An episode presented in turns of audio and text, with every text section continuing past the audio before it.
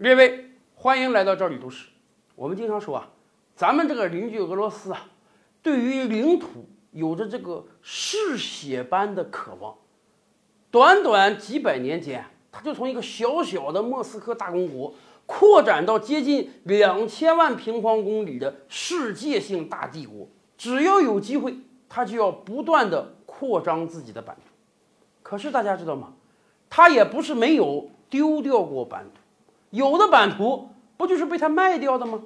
当年美国怎么取得到的阿拉斯加，就是从俄罗斯沙皇手中买过来的呀。所以呀，今天日本人不是一直想跟俄罗斯要那个北方四岛吗？日本人就觉得，哎呀，当年你都能把阿拉斯加卖给美国，现在你把北方四岛还给我得了，不行，我们日本给你点经济援助啊。日本为什么会有这个想法？因为日本感觉到俄罗斯现在国力不行，当他国力不行的时候，你给他点钱，他就有可能把本属于他的利益给出去。而且除了阿拉斯加之外，还有另外一个案例。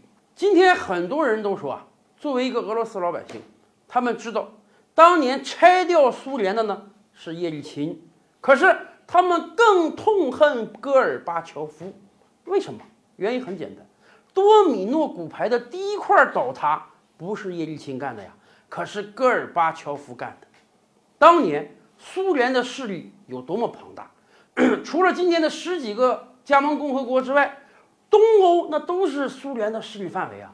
什么波兰、罗马尼亚、捷克，甚至德国的一半，那都是苏联的势力范围啊。在整个东德，苏联有将近四十万的驻军。那可都是最精华的部队呀！然而，就是面对这么庞大的一个帝国，面对几十万精锐的苏军，当年德国竟然完成了一个奇迹。今天复盘来看，简直感觉是一个不可能完成的任务。就是在苏军的枪炮之下，当年德国竟然能完成统一。两个德国能够统一。自然是人家两个国家，或者说一个国家、一个民族全体老百姓的想法。但问题是啊，当年德国是人家苏联的势力范围啊，你这个国家统一了之后，我这个苏军要撤走啊，美国军队还要进来呀。对于苏联来讲，我等于自毁长城、自断一臂呀。今天俄罗斯面临一个什么局面？北约都到家门口了，乌克兰都要成为北约国家了，而这一切。不就是从放弃东德开始的吗？为了能让两个德国统一，西德给苏联开出了什么条件？大量的军事援助啊！咱们清楚，戈尔巴乔夫当政之后，苏联的全部问题慢慢都爆发出来了，国内经济要崩溃了，需要外援，需要马克，需要美元。就在这个时候，西德跟苏联说：“你只要能够放东德一马，允许我们统一。”我给你巨量的经济援助，先期先给五十亿马克，到后来统计啊，整个九十年代，德国向苏联、俄罗斯输血高达三百亿马克，一百多亿美元。而且德国说，你不是有几十万苏军在这个东德驻驻扎吗？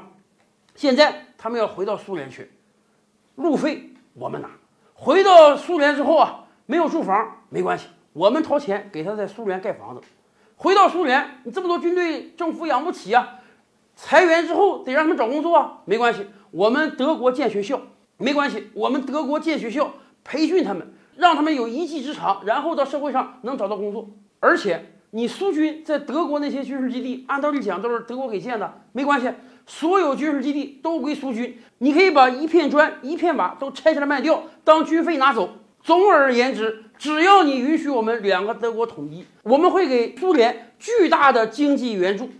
就是被这巨大的经济援助所蛊惑。戈尔巴乔夫认为，只要他放弃了东德，甚至他放弃了东欧，西方世界就会给苏联带来大把的金钱，帮助苏联好好的发展经济。所以，他竟然同意了两德的统一。这可是连当时美国都不敢想的。所以啊。